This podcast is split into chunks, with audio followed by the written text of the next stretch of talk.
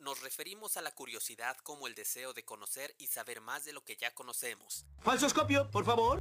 Es innata en el ser humano y es el motor de encendido en el proceso de aprendizaje. ¡Tomen un lápiz! En este podcast creemos en la capacidad de la raza humana para crear cosas con base a la investigación y rechazamos ideas estrafalarias.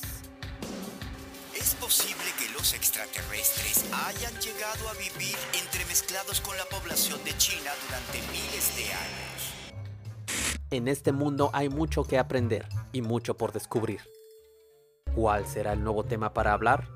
Solo hay una manera de saberlo, hablando de todo para todos. Los experimentos deben efectuarse en su hogar, con un adulto supervisando y con todo tipo de precauciones posibles. No sé ni cómo le hicimos, pero apenas escapamos de las fauces del siglo XX y el proyecto humano, parado sobre las ruinas humeantes de su civilización, dijo, Maldita sea, ¿cuándo decidimos que era una buena idea reunirnos en un campo abierto y hacer nuestro mejor esfuerzo para asesinarnos unos a otros? Y además usando cosplay. O sea, yo entiendo los disfraces y los juguetes, hacen la masacre más eficiente. Pero, ¿por qué hay esta música en vivo en estos eventos? Y todavía nos congratulamos por la barbarie. Gracias por tu servicio, primates enfermos. Por eso, los traumatizados sobrevivientes de las dos guerras más grandes de la humanidad se reunieron para comprender mejor el fenómeno de la guerra, para evitarlo. Y en 1985, 20 académicos de la UNESCO publicaron la Declaración de Sevilla sobre la violencia que propone cinco puntos fundamentales. Es incorrecto decir que hemos heredado una tendencia para la guerra de nuestros ancestros animales. Es científicamente incorrecto decir que la guerra está genéticamente programada en la naturaleza humana. Es científicamente incorrecto decir que a lo largo de la evolución humana ha habido una selección para el comportamiento agresivo. Es científicamente incorrecto decir que los humanos tienen un cerebro violento. Es científicamente incorrecto decir que la guerra es un fenómeno instintivo. Todo para ti es científicamente incorrecto, pues perdóname por ser tan científicamente incorrecto. Pero, ¿será que la guerra es un invento humano que podamos erradicar por obra y gracia de la razón pura? Por otro lado, en su aterradora novela Meridiano de Sangre, Cormac McCarthy tiene un personaje que es un juez, que se llama Holden. El juez Holden es la encarnación de los aspectos más violentos de la cultura norteamericana. Y él dice, no importa lo que el hombre piense de la guerra, la guerra persiste. Daría igual preguntarle al hombre qué piensa de las piedras. La guerra siempre estuvo aquí esperándolo, el juego definitivo esperando al jugador definitivo. El hombre nació para los juegos. Todo niño sabe que el juego es más noble que el trabajo. También sabe que el valor o mérito del juego no está en el juego mismo, sino en aquellos que se ponen en riesgo. Los juegos de azar necesitan de una apuesta para tener sentido.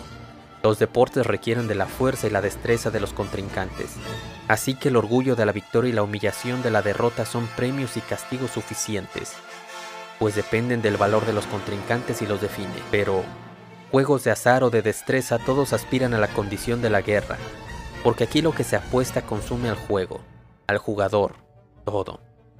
Supongamos que dos hombres juegan a las cartas sin nada que apostar más que sus vidas. ¿Quién no ha escuchado esa historia? Un giro del azar para este jugador. El universo entero ha trabajado para decidir si él morirá a manos de aquel hombre o aquel a las suyas.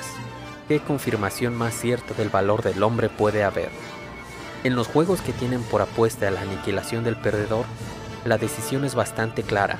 Este hombre que sostiene esas cartas específicas es eliminado de la existencia. Está en la naturaleza del juego, que es al mismo tiempo la autoridad y la justificación. Visto así, la guerra es la forma más certera de adivinación. Es la prueba de la voluntad de uno y la voluntad de otro dentro de esta voluntad más grande que al unirlo se ve obligada a seleccionar. La guerra es el juego definitivo porque consiste en forzar la unidad de la existencia. La guerra es Dios. Muy bonita esta opinión del juez Holden y muy bellos, muy muy bellos los deseos de la UNESCO. Pero están mal, y te voy a decir por qué. Uno cae en la falacia moralista y el otro cae en la falacia naturalista. La UNESCO cree que el mundo es como debería ser, y Holden cree que el mundo debería ser como es. Pero en medio de los dos apuesto que hay algo muy parecido a la verdad. Comencemos por Holden. ¿Será que su triste visión del mundo está respaldada por datos? ¿Qué dicen las ciencias? ¿Qué dice la biología? ¿Este juego definitivo esperando al jugador definitivo tiene otros jugadores en el reino animal?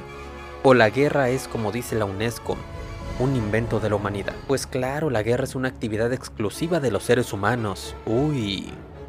Excepto por las hormigas, tan parecidas a nosotros que a través de la colaboración han formado comunidades de millones de individuos que construyen algo así como infraestructura, cuidan algo así como ganado, practican algo así como agricultura y por supuesto, a veces pelean en algo así como guerras. Pero fuera de ellas, nadie más asesina a los miembros de su propia especie. Excepto por algunos mamíferos sociales, pero a veces, a veces, solo se trata de violencia entre individuos. No hay una organización de un grupo contra otro. Mm, excepto por estos bastardos. El primate más parecido al ser humano, los chimpancés. En el río Congo están demasiado ocupados lidiando con el hambre y los gorilas como para matarse entre ellos. Pero en el Parque Nacional de Gombe Stream, entre los años de 1974 y 1979, la primatóloga Jane Goodall fue testigo de algo muy parecido a una guerra civil. El alfa de la manada murió, y la tribu no se decidía quién sería su nuevo líder. El conflicto entre los machos más prominentes escaló, y la manada se dividió en dos comunidades aisladas. Y durante cuatro años la tribu del norte mandó expediciones a emboscar y asesinar de manera sistemática a los machos del sur. Al final tuvieron una breve victoria, porque apenas la tribu del norte terminaba de anexar los territorios del sur, otra tribu de aún más al sur comenzó a lanzar letales emboscadas contra la tribu de los vencedores. Aproximadamente 30% de los chimpancés en la Reserva Nacional de Gombe murieron como resultado de la violencia entre su propia especie. En una entrevista le preguntaron a Jane Goodall sobre esta guerra de chimpancés y ella reconoció que, como los humanos, los chimpancés también tienen la habilidad de dividirse entre nosotros y ellos. Me rompieron el corazón. Lo más triste fue que esto los hace parecerse más a nosotros. La mayoría de las especies... ¡Quítate tú! La mayoría de las especies no cometen violencia extrema de manera regular y metódica, y aún entre las pocas que lo hacen, ninguna se conduce con la creatividad y la coordinación del ser humano. Este mamífero sin duda pelea guerras, pero recordemos que antes que seres humanos, antes que primates, antes que mamíferos, somos materia viva, moléculas de ADN con el único objetivo de reproducirse y sobrevivir. Toda esta maraña de nervios, músculos y tejidos de la que emerge nuestra conciencia es una serie de herramientas que le sirven al ADN para conseguir lo único que necesita para reproducirse y sobrevivir. Sexo y alimento. Desde el punto de vista genético nada más importa, solo sexo y alimento. Por eso las hormigas se comen a las larvas de sus rivales. Así matas a dos pájaros de un tiro. Por eso los leones devoran a los hijos del alfa caído. Por eso las búsquedas más populares en Google en cualquier idioma son sexo y comida. En pleno siglo XXI sigue siendo una fórmula a prueba de tontos. Hay dos tipos de contenido que simplemente no pueden fallar. Sexo y comida. La guerra es un lujo de la complejidad para asegurar la supervivencia y la reproducción. Un castigo a los vencedores en escasez. La escasez es clave. Recordemos que las sociedades de primates, y sí, también las nuestras, dependen de los recursos en su medio ambiente. Con más recursos hay más interdependencia y mejores estrategias de salida. Con menos, menos y menos. Los bonobos no pelean porque pueden darse el lujo de intercambiar recursos, de desarrollar nuevas reglas para el juego social. Los chimpancés no. Ellos ya derrotaron a todos sus enemigos y aún tienen hambre. Ellos voltean al otro lado del tablero vacío y descubren a su enemigo entre ellos mismos. En esta misma entrevista, Jane Goodall reconoce que sí, los seres humanos tenemos tendencias de agresividad innatas, pero esto no significa que la guerra sea inevitable, porque tenemos la habilidad de controlar a nuestro gen egoísta. Y tiene razón. La guerra depende de factores sociales, culturales, geográficos, tecnológicos y muchos, muchos más. Pero la parte biológica ahí está. Lo siento UNESCO, pero este punto es para Holden.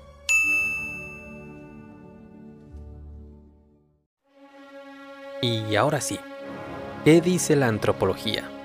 ¿Siempre estuvimos en guerra? Desde que el ser humano apareció desnudo y hambriento rodeado por una naturaleza hostil y misteriosa, ya estábamos en una guerra de todos contra todos.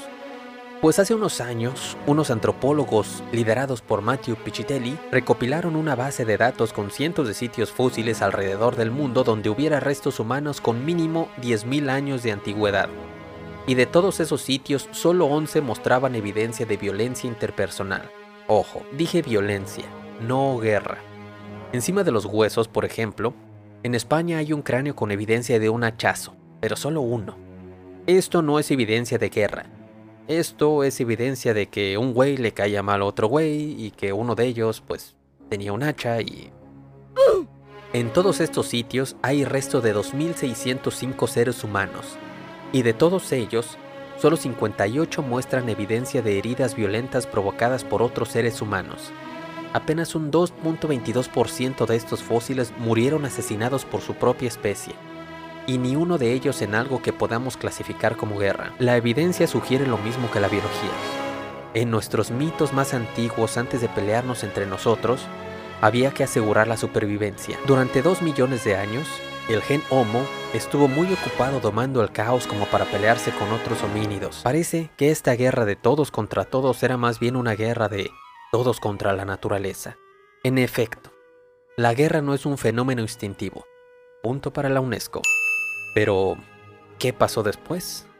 Bueno, desde hace 14.000 años hasta hace 7.000 años, la evidencia de conflictos entre humanos aumentó el 4%. ¿Y después?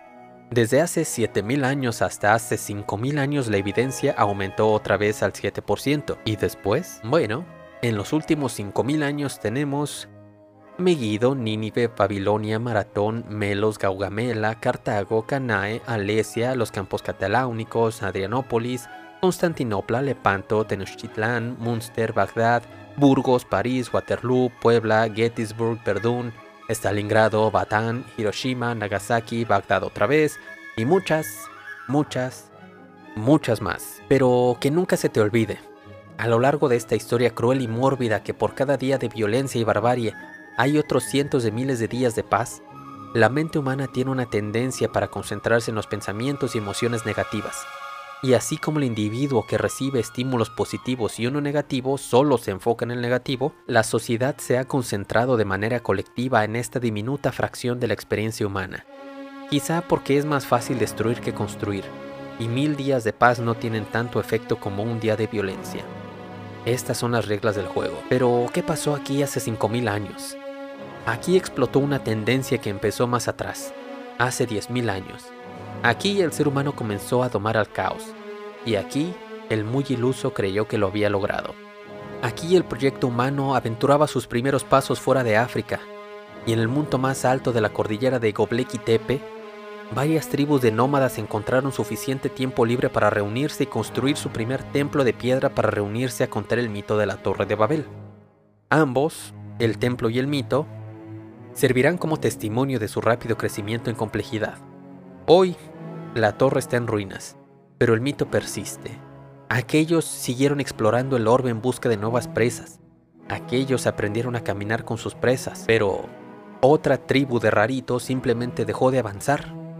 Se quedaron quietos a ver cómo crecía la hierba y luego se la comieron los muy enfermos. Y a esto le dieron el nombre de agricultura. Con esto comenzó un nuevo experimento llamado sociedad sedentaria. Y con las ciudades nació la propiedad privada, y con la propiedad privada la desigualdad. O como dijo Jacques Rousseau, la primera persona que tras cercar un terreno se le ocurrió decir, esta es mi tierra y encontró gente lo suficientemente simple como para creerle, fue el verdadero fundador de la sociedad civil. Y se oye muy bonito, pero no es tan fácil, Rousseau. Porque sí, las tribus nómadas tenían territorios que frecuentaban y que defendían, pero no eran suyos, era la tierra. Pero si ya invertiste tiempo y esfuerzo en un territorio, si ya plantaste semillas y pusiste cercas y construiste graneros, entonces la tierra se convierte en mi tierra. Y ya que tienes graneros llenos, tú y tu tribu deben organizarse para implementar sistemas de mantenimiento, control y vigilancia para la comida, porque ahora estás atado a la tierra, parado sobre un gran botín y completamente inmóvil vulnerable y expuesto a cualquier tribu de hambrientos nómadas que pase por ahí. ¿Y si un mal día viene la escasez? ¿Y si un día llega un cruel invierno? ¿Y si los nómadas se quedan sin comida? y ven sus graneros llenos mientras ellos se mueren de hambre, si sus únicas opciones son matar o morir, ¿cuál crees tú que van a elegir? Eso parece haber ocurrido en Jebel Sahaba hace 11.600 años, una de nuestras primeras masacres. En este sitio se encontraron los cuerpos mutilados de 46 adultos y 14 niños, entre hachas de piedra y puntas de flecha. Pero antes de que se pongan a chillar, ¡ay, la humanidad! Mira al otro lado del Nilo, donde se encuentran aún más restos humanos.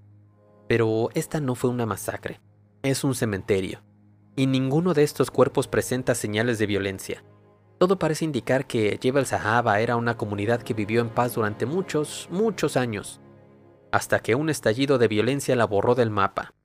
Y a pesar de su profunda vulnerabilidad, este y muchos pueblos sobrevivieron, porque a la gran mayoría de los seres humanos, ¿qué crees? No nos gusta matar a otros seres humanos. En su libro sobre matar, el coronel David Grossman escribe, No hay duda de que la resistencia a matar está ahí. Existe como resultado de una poderosa combinación de factores instintivos, racionales, ambientales, hereditarios, culturales y sociales. Muchos testimonios de la Primera Guerra Mundial revelan que los soldados en las trincheras evitaban dispararles a los soldados enemigos, especialmente cuando estaban cerca. La resistencia a matar aumenta con la proximidad de la víctima, pero la artillería estaba a kilómetros detrás de las trincheras, donde no podían ni ver a los soldados enemigos y como consecuencia un 58% de las muertes en el frente eran por artillería. Pero en el combate antiguo la gran mayoría del combate era cuerpo a cuerpo, tan cerca que podías oler el aliento de tus víctimas. ¿Cómo convences a miles de personas de participar en una experiencia tan extrema como el combate antiguo? En el mismo libro, David Grossman señala que un tremendo volumen de investigación indica que el principal factor que motiva a un soldado a hacer las cosas que ninguna persona acuerdaría, o sea, matar o morir, no es la fuerza de autopreservación, sino un poderoso sentido de responsabilidad hacia sus camaradas en el campo de batalla. Somos criaturas tribales, y esas mismas tribus que nos llevan a construir comunidades y civilizaciones también pueden llevarnos a destruirlas. ¿Qué no haríamos por nuestras tribus? Los seres humanos como los lobos, leones, hienas y chimpancés somos depredadores sociales y por eso es por lo que estamos en manada. A partir de esta coincidencia, el biólogo William Hamilton teorizó que el origen de los ejércitos está en las manadas. Primero nos organizamos para cazar otras especies, y luego usamos estas habilidades para defender nuestro territorio o para invadir el de otras tribus, y tomar a sus recursos y a sus hembras. Y te preguntarás, ¿por qué puras hembras? ¿Por qué no se roban a los machos? Pues porque la guerra es un asunto de hombres. Oh, espérense, no es machismo, es biología, déjenme explicar, hombre. ¿Qué necesita un macho para reproducirse? Pues, él necesita hacer... Y ya, misión cumplida. ¿Y una hembra? Una hembra necesita que le hagan así. Pero también embarazarse, lactar y cuidar a la Bendy. Dicho de otra manera, un poco más romántica, los machos necesitan maximizar copulaciones y las hembras necesitan maximizar recursos. Ocurre igual con todos los mamíferos. Los chimpancés como los humanos son una especie de patrilocales. En antropología social, residencia patrilocal o patrilocalidad, también conocida como residencia virilocal o virilocalidad, son términos que se refieren al sistema social en el que una pareja casada reside con o cerca de los padres del esposo. Dicho en otras palabras, esto significa que los machos de la tribu se quedan donde están y las hembras se reproducen con otras tribus para evitar el incesto. Esto a menos de que seas de la realeza o de Monterrey. No, no es cierto, son mitos, aunque he escuchado por ahí dos tres historias. Los machos de un territorio son parientes cercanos, pero las hembras existen en círculos familiares ajenos eso significa que los primates machos tienen la responsabilidad y los vínculos sociales necesarios para organizarse en grupo y defender su territorio. Y si ya están jugando a la guerra y si ya están matando y secuestrando a otros changos, ¿como por qué te robarías a otro macho? Solo se va a comer tu comida y ni siquiera te va a ayudar a defender la tierra en tiempos de guerra. La mejor estrategia genética para humanos y chimpancés es matar a los machos rivales. Eso y secuestrar a las hembras. Por otro lado, las hienas y mandriles en cambio viven en sociedades matrilocales. Matrilocal es un término utilizado en antropología social para referirse a un sistema de convivencia en el cual una pareja reside cerca de la parte matrilineal de la familia. En otras palabras, con la madre de la esposa y sus antepasados matrilineales. Pero en su caso, los machos se dispersan para reproducirse y las hembras heredan y defienden el territorio. Estas especies no tienen patriotismo, tienen matriotismo, y sus guerras son mucho menos genocidas que las guerras luchadas entre especies patriotas porque el interés de las hembras es maximizar recursos, no copulaciones. ¿Para qué secuestrarían hembras que solo se van a comer su comida? Una manada de hienas buscando territorio solo necesita matar a suficientes enemigos para expulsarlos de su territorio. No tiene que exterminar a toda la tribu. Hay excepciones, claro. Como cuando tu amigo, el que le va a la América y huele a sobaco, sale en redes a decir: A ver, si de veras las viejas quieren igualdad de derechos, que se vayan a la guerra. Pues fíjense que en la Segunda Guerra Mundial, un señor de bigote chistoso, que se llamaba Joseph Stalin, dijo lo mismo. Pero él no bromeaba, y los pelotones de mujeres eran los más letales en el campo de batalla. Los hombres rodeados por enemigos podían entregar las armas y rendirse, pero las mujeres sabían que a manos del enemigo les esperaba un destino peor que la muerte, así que preferían luchar hasta la muerte. Tampoco era tarea fácil. En su libro La guerra no tiene rostro de mujer, Svetlana Alexievich recoge el testimonio de algunas de estas mujeres. Una de ellas le dijo, al centro siempre estaba lo impensable que es morir, y lo mucho más insoportable que era tener que matar, porque una mujer da vida, la carga en su interior por largo tiempo, la cuida. Yo entendía que era mucho más difícil matar para las mujeres. ¿Hay excepciones? Sí, pero en toda la historia de la humanidad no hay una sola mujer que haya organizado ejércitos con el propósito de conquistar o aniquilar a otro grupo humano. La guerra, te digo, es un asunto de hombres, pero es una tragedia para todos. Y la solución no es más mujeres soldado, más mujeres generales, mujeres presidente o algo así. No, la guerra es un asunto complejo que no admite soluciones simples. Y la historia está llena de tontos y mentirosos que ofrecieron soluciones simples a problemas complejos y acabaron en catástrofe. Lo sabemos desde hace miles de años. Hace muchos, muchos años, la extinta ciudad griega de Frigia era parte del imperio más grandioso de su época, el imperio persa. Entre persas y helénicos se contaban la leyenda del nudo gordiano. Había una vez un señor llamado Gordias. Un día, Gordias fue coronado rey y en agradecimiento llevó como ofrenda a Zeus todo lo que poseía, o sea, una lanza y un carro. Seguramente cuando Gordias era niño fue Boy Scout, porque amarró su ofrenda al templo con un nudo tan complicado que se decía que aquel capaz de desatarlo sería rey de toda Asia. Muchos lo intentaron, pero no pudieron. Ni siquiera los emperadores persas que ya eran reyes de toda Asia pudieron desatarlo hasta que un día llegó Alejandro Magno en camino a destruir el imperio más grandioso de su época. Ese joven psicópata al que todo el mundo admira no trató de desarmar el nudo, solo desenvainó su espada y lo partió por la mitad. Y bueno, muy bonita la historia, pero ¿de qué se trata este mito? Yo creo que admite varias interpretaciones. Una de ellas puede ser que un emprendedor piensa fuera del ordinario y hay que innovar por medio de la disrupción, pero otra interpretación un poco más sutil sería que conforme el imperio crece, las relaciones entre sus súbditos van haciéndose más complejas, más interconectadas. Gobernar se trata de satisfacer las necesidades de unos sin descuidar las de otros.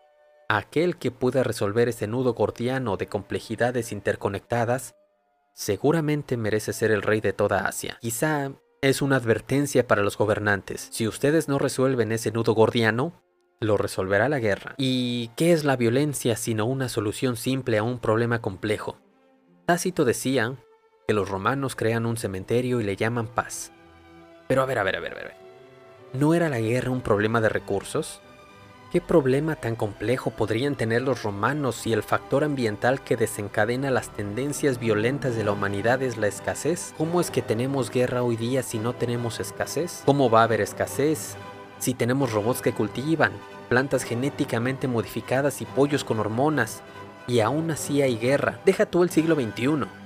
Desde la edad de bronce, las técnicas de cultivo eran tan eficientes que permitían alimentar imperios enteros. ¿Por qué se pelean si todos tienen para comer?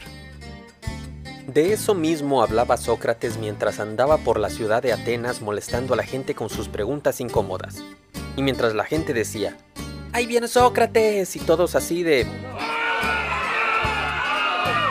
Un amigo suyo llamado Glaucon, que no tenía nada mejor que hacer, le dijo, A ver, Sócrates, si tú diseñaras la sociedad perfecta, ¿cómo sería? Sócrates lo miró a los ojos y le dijo, Pues mira, primero hay que comer, así que necesitaremos granjeros.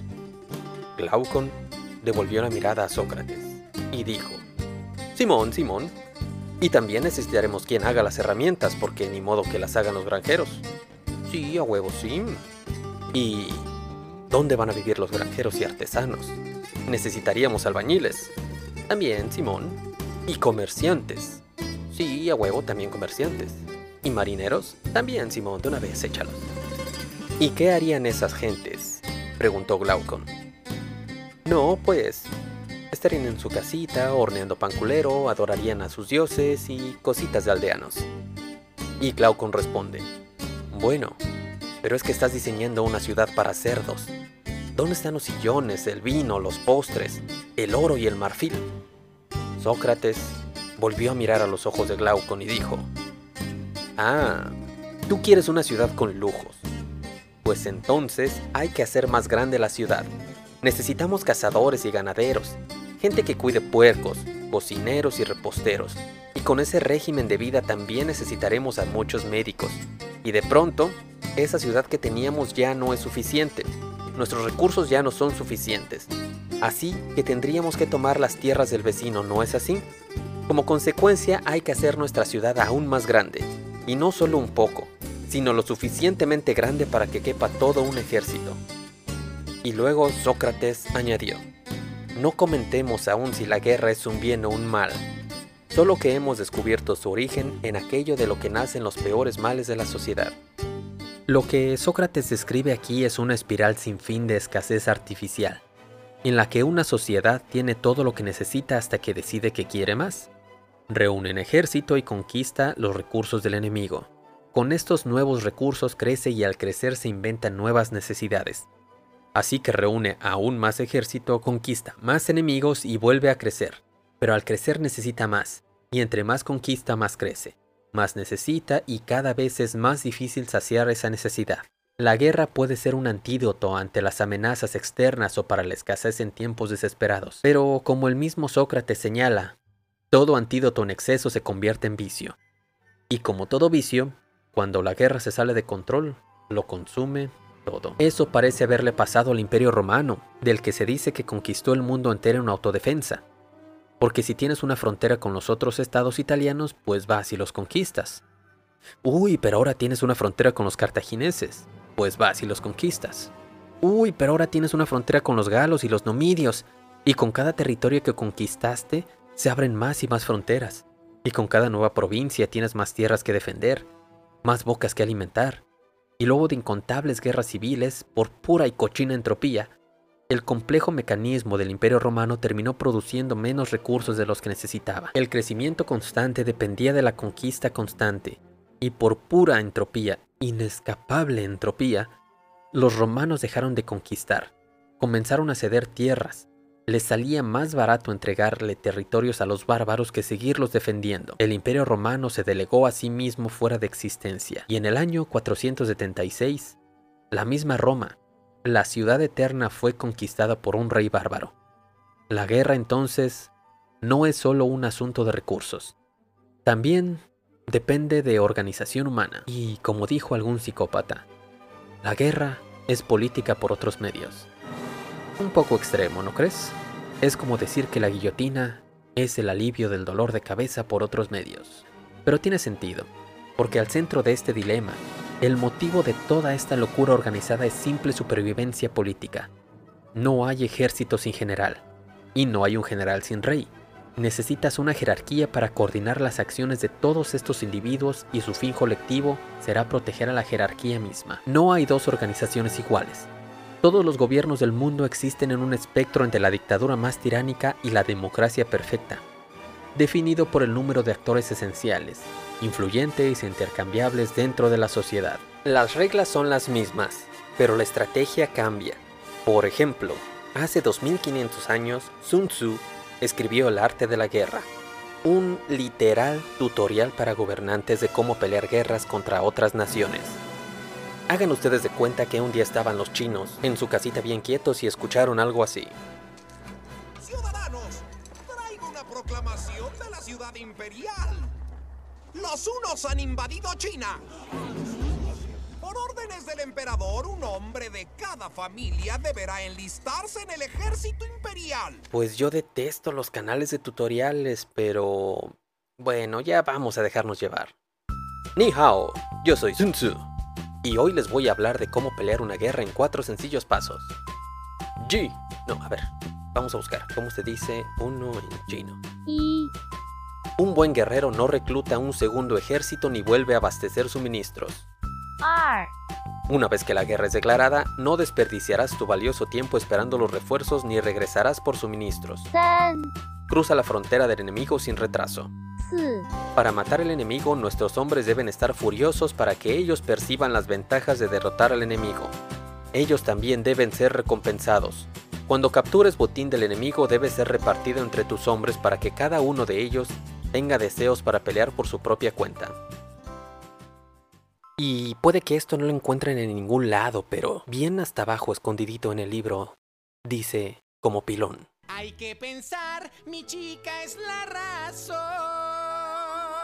Mmm, encantador.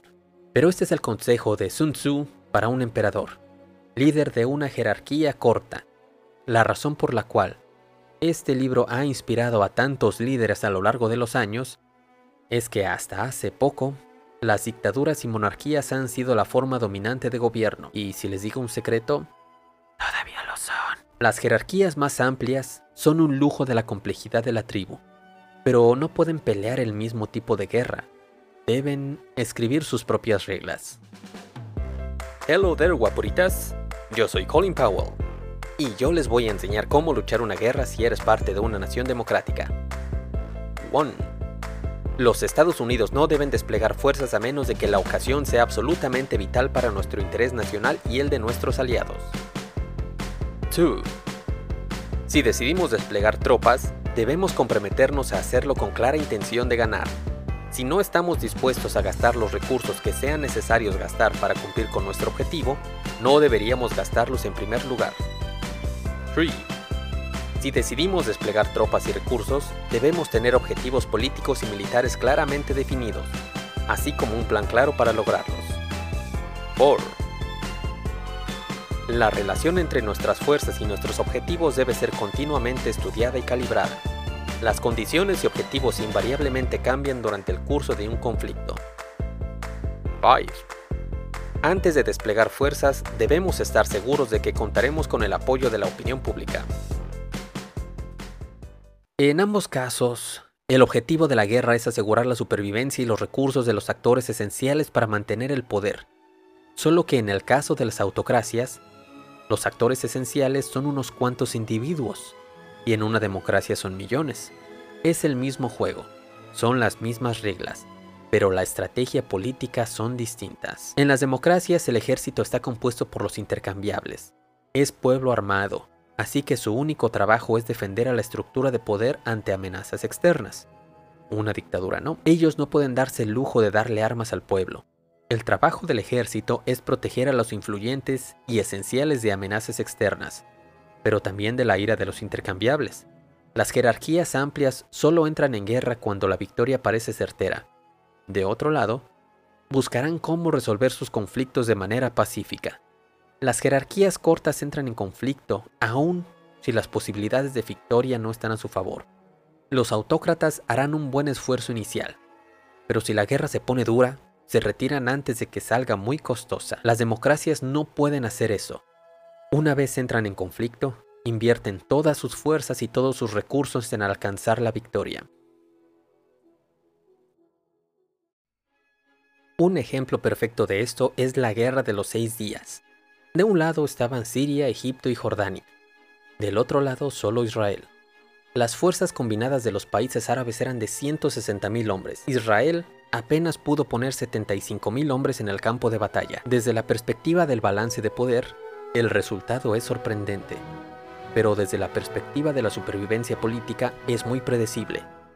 Seis días más tarde, Israel había capturado el Sinaí, Jerusalén, la ribera occidental y los altos del Golán. Las fuerzas aéreas árabes quedaron devastadas y Egipto aceptó una derrota incondicional, porque en una autocracia el presupuesto nacional sirve para comprar la lealtad de los generales. El dictador de Egipto no fue elegido por la gente, no lo mantenían en el poder el voto de las mayorías sino un puñado de generales. Por eso no le importaban los gritos de las madres y esposas que le rogaban por las vidas de sus seres queridos en el frente de batalla. Pero el primer ministro de Israel dependía de esas madres y esposas para conservar el poder.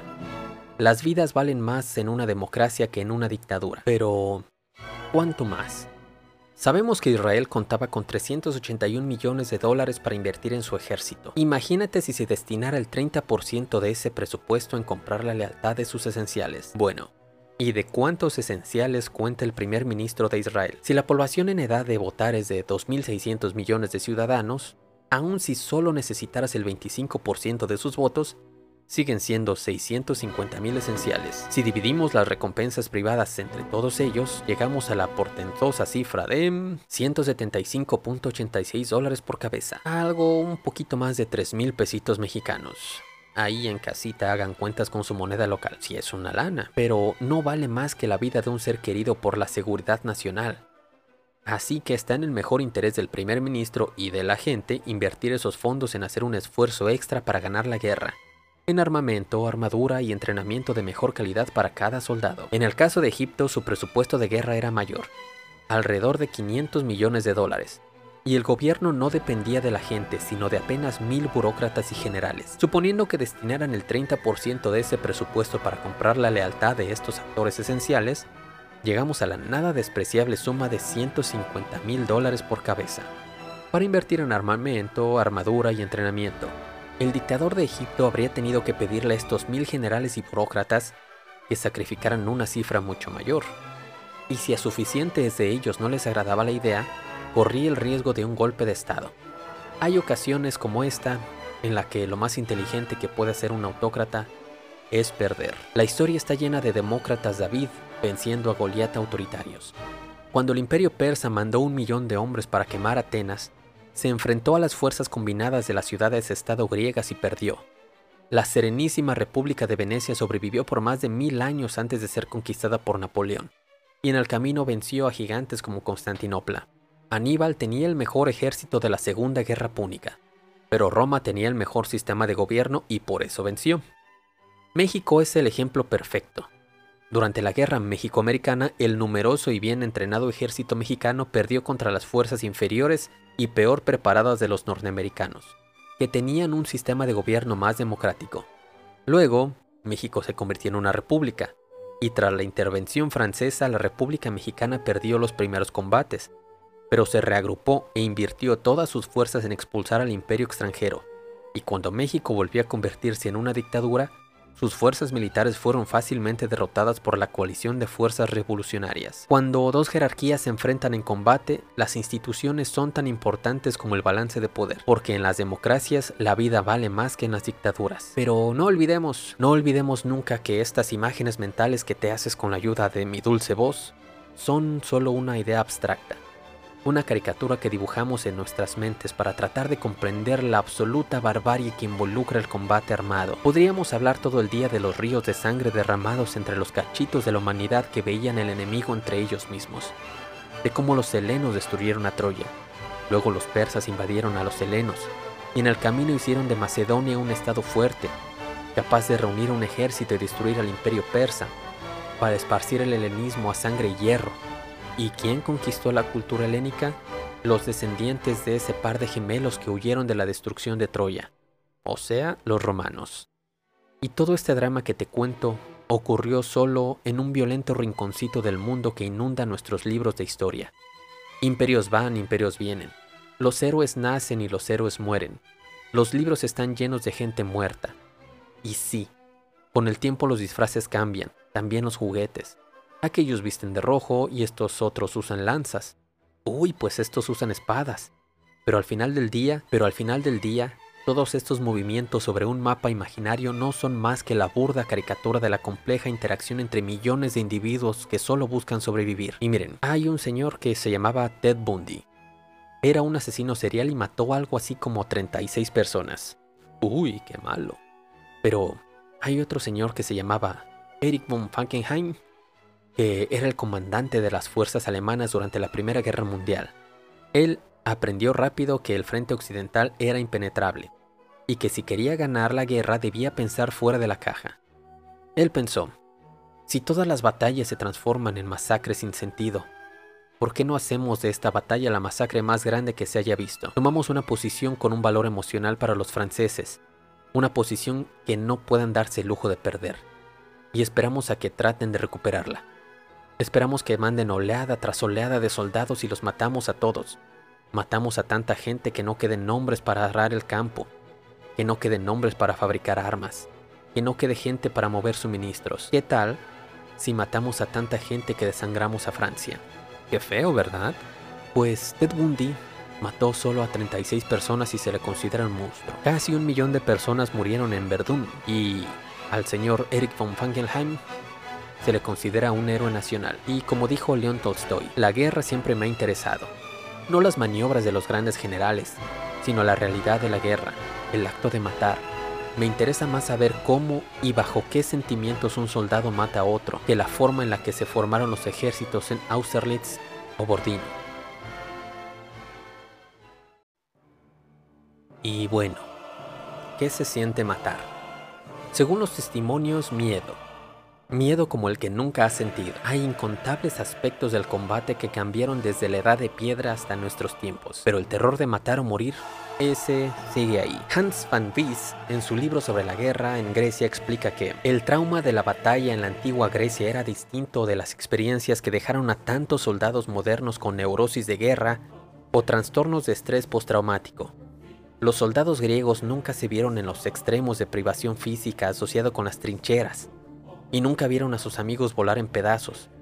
Por otro lado, los soplitas sufrieron la devastadora experiencia casi desconocida en la guerra moderna, dominada por el combate a distancia, de pararse no a más de un metro del enemigo y asesinar a un hombre tras otro, con lanzas, espadas y como último recurso, con manos y dientes. En los libros se habla de columnas que avanzan y entran en contacto y chocan y una se rompe, pero lo que pasa cuando dos columnas chocan es el resultado de cientos o miles de combates individuales, uno contra uno, dos contra uno, tres contra dos, y una de las formas de combate cuerpo a cuerpo más efectiva era la falange, donde cada soldado tenía una lanza y un escudo. Cuando estás en una falange, tu escudo cubre al soldado de al lado, y el soldado al lado tuyo te protege a ti. Cuando estás en la falange eres mucho más que un simple ser humano, eres parte de algo más grande, y mucha gente daría su vida por ser parte de algo más grande. De hecho, mucha gente la dio. En aquellas sociedades tan pequeñas, la gente que pelea contigo en la falange eran tus amigos, tus vecinos, tu familia. Esa gente que mata y muere a tu alrededor es gente que conoces. Y en la victoria, el trauma de matar a otros seres humanos se compensa con el alivio de haber sobrevivido, con la camaradería, con la tribu. Pero en la derrota toca ver morir a tus amigos, a tus vecinos, a tu familia. Imagina, ¿y si el soldado a tu lado se muere? ¿Y si tu flanco queda expuesto a las lanzas enemigas, no sentirías miedo? ¿Y si el combate va mal? Y tú tratas de mantener tu lugar en la fila, y a tu lado una absoluta masacre se acerca. ¿No correrías? Una tragedia del combate antiguo era que la gente más valiente, los últimos en correr, eran los primeros en morir. El historiador Richard Gabriel escribe que en cada ejército hay una muchedumbre esperando escapar, y su motivación es el miedo. El verdadero asesino en el campo de batalla, el miedo. Los hombres en combate tienen su instintiva reacción de correr o pelear, balanceada en el delicado hilo de la disciplina. El estrés continuo incrementa la probabilidad de que alguien en las filas se asuste y corra. A veces las acciones de un solo soldado eran suficientes para que una unidad entera entrara en pánico, en el espacio confinado que era la batalla antigua. El pánico era contagioso. Los griegos decían que Phobos, el dios del miedo, decidía las batallas. El objetivo de un general en el campo de batalla no era matar a más gente, sino hacerlos huir y en la huida masacrarlos. Por eso todo el cosplay, por eso los cascos con penachos gigantes, para hacer ver a tus hombres más altos. Por eso las máscaras de demonio de los samuráis. Aún en tiempos de Napoleón cuenta la leyenda que además de los sombreros de granadero, el generalísimo ponía a los soldados más altos en las primeras filas de combate para intimidar al enemigo. Dave Grossman explica que el arco largo aún se habría usado en las guerras napoleónicas si lo único que importara fuera la matemática bruta de la efectividad para matar, ya que tanto la velocidad de disparo del arco largo como su precisión eran mucho mayores que las de un mosquete. Pero un hombre asustado pensando con su cerebro medio que hace con un arco no tiene ninguna posibilidad contra un hombre igualmente asustado que hace con un mosquete. Y bueno, ¿qué le vamos a hacer? Debajo de toda esta armadura aún somos simples primates. Pero bueno, mucha biología, mucha genética, pero no somos animales, maldita sea, somos más que materia viva. Somos seres humanos. Tenemos moral, tenemos principios, valores. A ver, ¿qué dice el buen libro? ¿El de Crónicas Marcianas? No, el otro buen libro. En la Biblia. En Números 35 Dios le dice a Moisés que castigara a las medianitas porque sus dioses y sus mujeres corrompieron al pueblo de Israel. Y los israelitas, que eran muy obedientes, atacaron la ciudad enemiga. Mataron a todos los hombres, esclavizaron a todas las mujeres y se robaron a su ganado. Sexo y alimento, te digo. Sexo y alimento. Tras la batalla, Moisés le dijo al pueblo elegido, Ahora pueden matar a todo varón entre los niños, y matar a toda mujer que haya conocido varón acostándose con él, pero a todas las jóvenes que no hayan conocido varón acostándose con él, las dejaréis con vida para vosotros. Amén.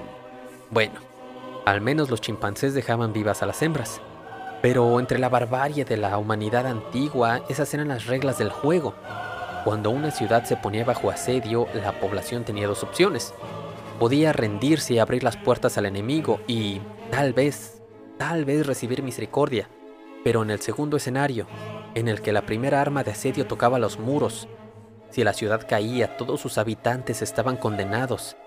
Dicen de Bagdad que cuando los mongoles la capturaron, el río Tiri se pintó de negro por todos los libros que arrojaron y de rojo por los filósofos que degollaron. La historia está llena de poblaciones enteras borradas del mapa. Esto no es algo que solo le hacemos a otra tribu o a otras razas. Por cierto, la raza es un invento de los cristianos del siglo XVI para justificar la esclavitud en el Nuevo Mundo. El genocidio como herramienta política es algo que el proyecto humano se hace a sí mismo. Tras la muerte del emperador Nerón, una guerra civil estalló en el Imperio Romano y como resultado una ciudad llamada Cremona fue puesta bajo asedio, romanos contra romanos. Los habitantes trataron de rendirse, pero los soldados sedientos de sangre y oro atacaron de todas formas. Y eso fue lo que pasó. 40.000 hombres armados entraron por fuerza a la ciudad.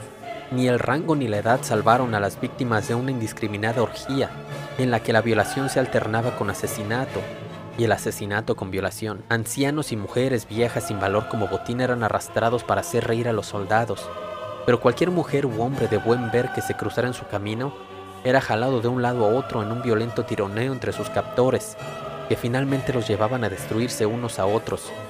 Un solo saqueador cargando dinero y ofrendas de oro a menudo era asesinado por otros que eran más fuertes. Cremona les duró cuatro días. Todas estas historias se parecen. Desde la caída de Nínive, la ciudad más grande del imperio asirio, donde cada hombre fue asesinado y todas las mujeres y niños esclavizados, hasta el ejemplo más famoso del siglo XX, donde la ingeniería y la brutalidad humana conspiraron para asesinar a 6 millones de judíos de la manera más eficiente posible. Pasando por las conquistas de Genghis Khan, de la ciudad de Shundu, de la cual las crónicas revelan que los huesos de las víctimas formaban montañas blancas y el suelo aún estaba aceitoso de grasa humana, es fácil leer estas historias y pensar que esos personajes son monstruos o demonios, criaturas de otra época y de otro mundo, pero no lo son. Todas estas atrocidades fueron cometidas por seres humanos, y te tengo noticias. Tú eres uno de ellos. En su libro ¿Por qué no matarlos a todos? Daniel Chirot explica que los eventos genocidas han sido demasiado comunes como para ser explicados como algún comportamiento anormal. Por el contrario, bajo las circunstancias correctas, cualquier ser humano está más que listo para matar por categoría. ¿Y cuáles son las circunstancias correctas? Sean todos bienvenidos a este su programa Haciendo un genocidio especial con el tío Adolfo. Y con ustedes, el tío Adolfo. Al parecer el tío Adolfo ya se enojó, pero no se preocupen, yo les traduzco. Hi guapuritas, ¿cómo están? Yo soy Adolfo. El día de hoy vamos a hacer un genocidio especial. Ya sé perro, no son carreras, los dos estuvieron feos. Para esta receta necesitaremos de solo 6 ingredientes. 1. Una élite constituida por una minoría. Fine. La presencia de un poder autocrático. Dry. La experiencia de genocidios pasados. Fear. Inestabilidad política y extrema. Fumf. Apertura comercial con otros estados. Sex. Ideologías extremistas y exclusión. Esta receta que acaban de escuchar no funciona siempre. Según el grupo de trabajo sobre la inestabilidad política del gobierno de los Estados Unidos, este modelo puede predecir un genocidio con una precisión del 74%. Pero cuando los seis factores ocurren al mismo tiempo, la probabilidad sube al 90%. Y como decía Edmund Burke, para que el mal triunfe solo se necesita que la gente buena no haga nada. Pero ¿quién diablos es la gente buena? Los turcos discriminaron durante décadas a los armenios, pero nadie dijo nada hasta que llegó la Primera Guerra Mundial. Las tensiones políticas estallaron y el gobierno otomano asesinó un millón y medio de armenios. Alemania tenía una tradición de antisemitismo de siglos con autores tan buenos como el padre del protestantismo, Martín Lutero, que propuso, entre otras cosas, quemar sinagogas, ejecutar rabinos y esclavizar judíos. Los alemanes ordinarios no se convirtieron en nazis por la crisis económica, por el carisma de Hitler, ni siquiera por ser malos. ¡Ese muñeco es algo malo! ¡Es malo! ¡Es malo! Eso dices de todos los regalos, abuelo. Es que quiero llamar la atención. La identidad de cultura de Alemania llevaba siglos marinándose en una ideología genocida medieval. Es fácil echar la culpa al tío Adolfo, pero se nos olvida que él llegó al poder por medio de la democracia, por el voto de las mayorías.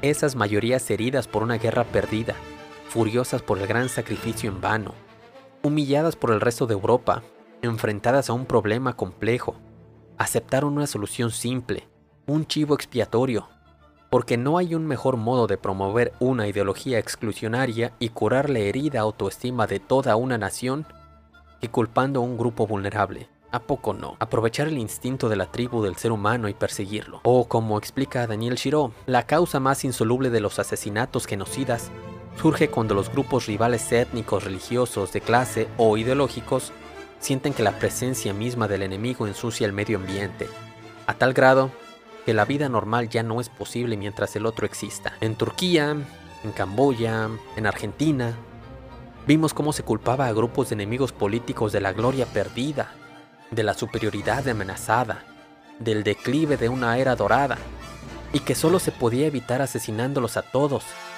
Y se oye como historia antigua, pero solo en el siglo pasado vimos Armenia, Nanjing, Bosnia, Ruanda, Camboya, Darfur, y si aún crees que esto es un problema del pasado, googlea qué le está pasando a los uigures en Xinjiang, te lo deletreo, U-I-G-U-R-E-S, espacio X-I-N-J-I-A-N-G, uigures en Xinjiang. Como seres humanos tenemos que reconocer nuestro potencial para el mal. No hay una sola nación en la Tierra que no haya cometido o sido víctima de un genocidio. Los buenos somos más, dicen por ahí. Los que se creen buenos. Y tal vez, tal vez, no quiero poner en tela de juicio su moral. O como le llamen. Pero Toda la bondad de un corazón humano no puede eludir a un sistema en el que existe. Y no, ni Holden ni la UNESCO saben qué hacer al respecto, porque no, la guerra no es Dios, pero al mismo tiempo sí. Venimos de un pasado brutal e indiferente y seguimos vivos porque hicimos lo que tuvimos que hacer para seguir vivos. Y millones de años de barbarie nos cambiaron, nos moldearon. La naturaleza, Poner un dios enloquecido en el cuerpo de un depredador, qué chiste de tan mal gusto.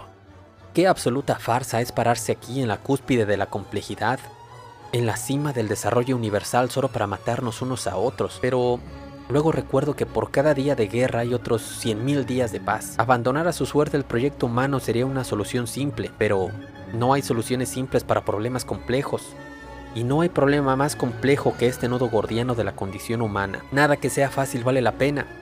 Y cumplir con nuestra tarea de construir una humanidad digna de avanzar en la complejidad del universo Quizás sea la tarea más difícil de todas, pero ¿a poco tienes algo mejor que hacer? El primer paso es reconocer que tenemos un problema. En 1968, Ray Bradbury dio una plática en la Universidad de California y la vida es tan maravillosa, déjame repetir, la vida es tan maravillosa que todos ustedes la pueden ver en un lugar que se llama el YouTube y que mientras este maravilloso ser humano hablaba con pasión sobre su amor por la vida y sus grandes esperanzas por la exploración espacial, un estudiante que parece ser sacada del Twitter del 2021 le preguntó que ¿para qué viajar al espacio?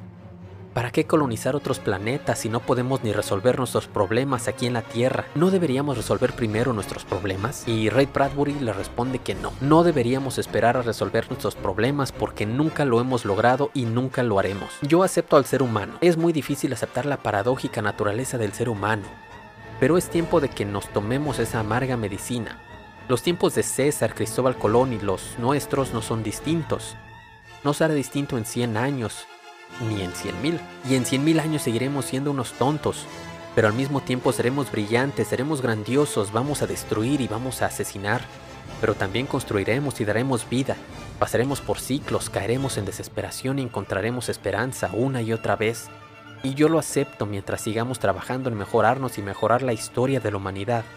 De eso se trata la vida. El asesino está en mí, el idiota está en mí, el destructor está en mí y está dentro de todos ustedes. Pero tenemos opciones. La única opción que no tenemos es cambiar. Y hasta aquí muchachos. Gracias por su atención. Y espero que este episodio les haya gustado y gracias a las amables personas que invierten unos minutos de sus días para escuchar estos audios y de quienes apenas conozco sus nacionalidades.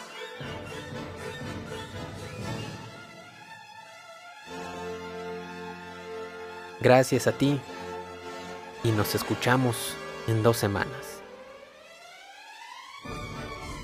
Y ahora sí, en dos semanas hablamos de Marte. Bye.